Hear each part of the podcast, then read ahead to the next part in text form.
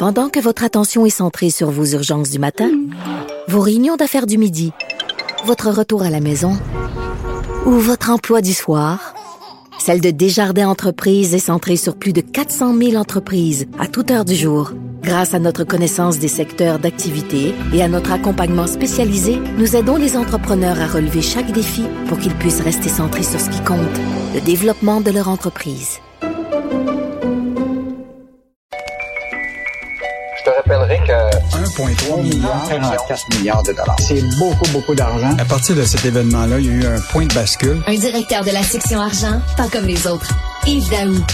Alors, Yves, plusieurs participants à un programme de requalification professionnelle pour lequel le gouvernement a dépensé plus de 250 millions de dollars n'ont toujours pas trouvé d'emploi plusieurs mois après la fin de leur formation. On leur disait, suivez une formation, vous avez perdu votre job, quelque chose comme ça, faut vous, hein, faut, faut, faut se réinventer. C'est ça qu'on disait, là. Fait que les autres suivent une formation pour avoir, mais ils trouvent pas de job. Richard, rappelle-toi la chanson de Félix Leclerc, là. C'est sur les 100 000 façons de tuer quelqu'un. Voici la plus efficace.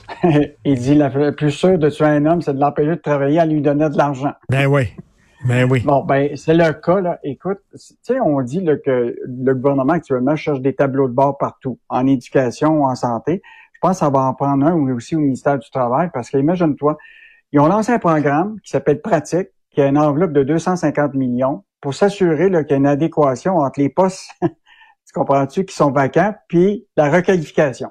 Fait que là, imagine-toi, c'est des gens qui, euh, soit qu'il y avait un emploi, puis on dit, moi, là, je pense qu'il n'y a pas d'avenir là, puis je vais me faire requalifier. Soit qu'ils sont sans emploi, puis ils décident d'aller se former pour occuper ce, Oui. ce job-là. Puis c'est un programme qui permet, sais-tu quoi?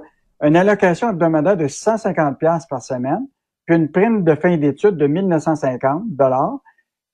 Puis là, le gouvernement dit voici les secteurs qui sont en demande. Fait que, il y a une fille là, qui s'appelle Stéphanie Richard, qui est diplômée, qui vient d'être diplômée en design graphique là, depuis juillet 2022. Elle, était, elle travaillait comme euh, euh, dans, éducatrice dans une garderie. Mais elle trouvait qu'il y avait peut-être pas d'avenir. Elle a réorienté toute sa.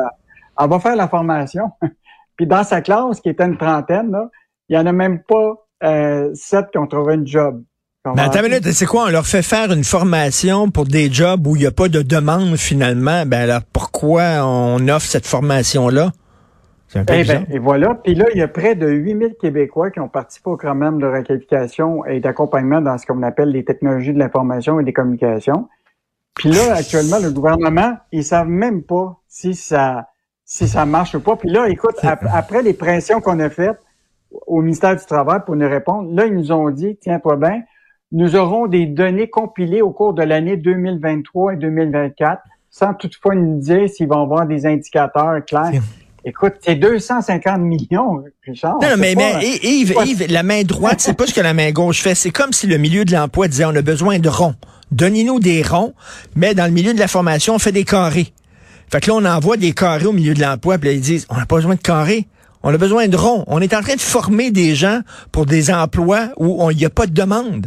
Christy, il n'y a pas d'arrimage entre les deux. Puis là, après ça, on se plaint, tu comprends-tu, qu'on a des postes vacants au Québec. qu'on a C'est 250 n'importe 000. quoi. Donc, euh, très bon euh, texte de Hélène Schaff. Euh, Et je Ben te oui. rappellerai euh, ce matin que on avait déjà, le journal avait révélé que le ministère pouvait même pas confirmer un autre programme de réification qui s'appelle le programme d'aide de la relance pour l'augmentation de la formation et qu'il y avait encore aucun indicateur de performance. Fait que moi, je pense que Jean Boulet est peut-être dû à, à avoir un tableau de bord lui aussi. Ben oui, complètement. Manque d'arrimage. Oui, on a besoin d'un tableau de bord. C'est le mot à la mode dans ces temps-ci, un tableau de bord. Euh, écoute, tu veux nous parler d'une entreprise forestière qui est au bord du précipice. Écoute, Richard, on en a parlé, la forêt, là, pour nous autres au Québec, c'est quand même important, l'industrie forestière. Je veux dire, écoute, c'est, une des ressources im- importantes. Récemment, on a appris que euh, Résolu a été vendu à une compagnie étrangère qui s'appelle Paper euh, Excellence. Là. Euh, t'as Domtar qui a été vendu, mais là, tu as une compagnie québécoise qui s'appelle Forex. Et c'est vraiment une histoire incroyable. Écoute, cette entreprise-là a été fondée en 1957 par un gars qui s'appelle Jean-Jacques Cossette. Écoute, c'est un entrepreneur, il paraît, là, qui qui est plus grand que nature. Écoute, il était, il- lui, il avait, il avait passé au cash en 1999. Il avait vendu ses actifs à une compagnie américaine.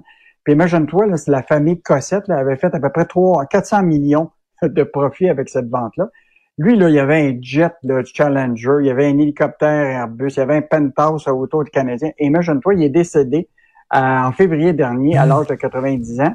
Puis là, il y a plusieurs générations là-dedans, mais là, la chicane est poignée pour la relève. Et donc là, le conseil d'administration s'est pas réuni depuis le mois de d'août 22.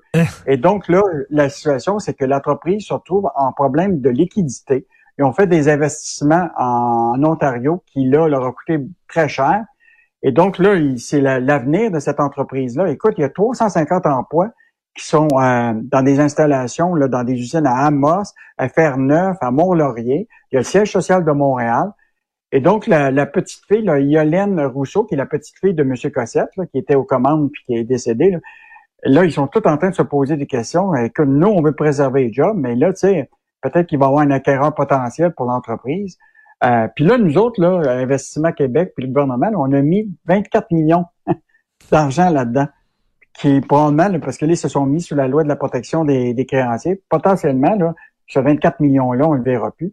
Donc, euh, hmm. tu sais, on, hmm. on, notre, notre forestière, c'est important, mais là, ben on voit que les joueurs québécois qui nous restent ont, vraiment des difficultés à, à réussir. Donc, euh, il va falloir suivre ça, Richard, pour s'assurer que, sais, imagine-toi si Forex devait être vendu encore à des étrangers, ben alors qu'on a perdu temps, on a perdu Résolu, et c'est que, puis là, c'est tous les droits de coupe qu'on a là, euh, qui sont qui vont appartenir à des étrangers. Et ça, c'est vraiment un des fleurons du Québec qu'il ne faut pas perdre.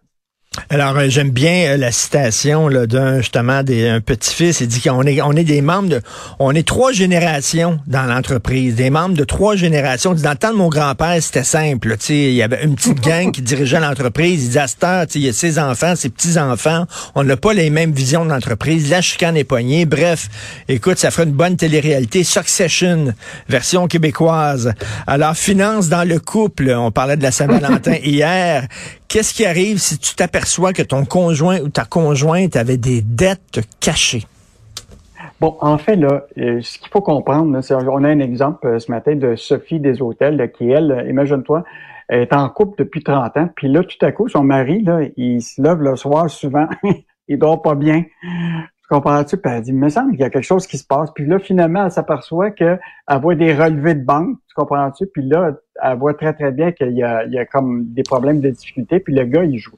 Il y avait des problèmes de jeu et il y avait l'OD, ses cartes de crédit.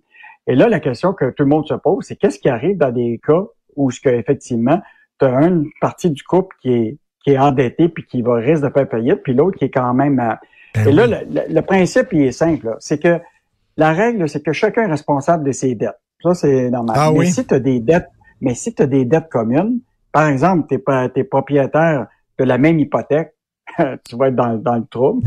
Si ta carte de crédit, là, tu sais, mettons, tu peux avoir une carte de crédit commune, puis qu'il y en a un qui sert de la carte de crédit pour jouer au jeu, là, ben toi, tu vas être responsable. Euh, si tu fais un, cautionnement, tu comprends-tu, à, des tiers, mettons, mettons, lui, il a décidé de cautionner une partie de hmm. ses dettes à quelqu'un d'autre, puis c'est une, une dette qui devient commune. Donc, euh, écoute, c'est vraiment un, enjeu important.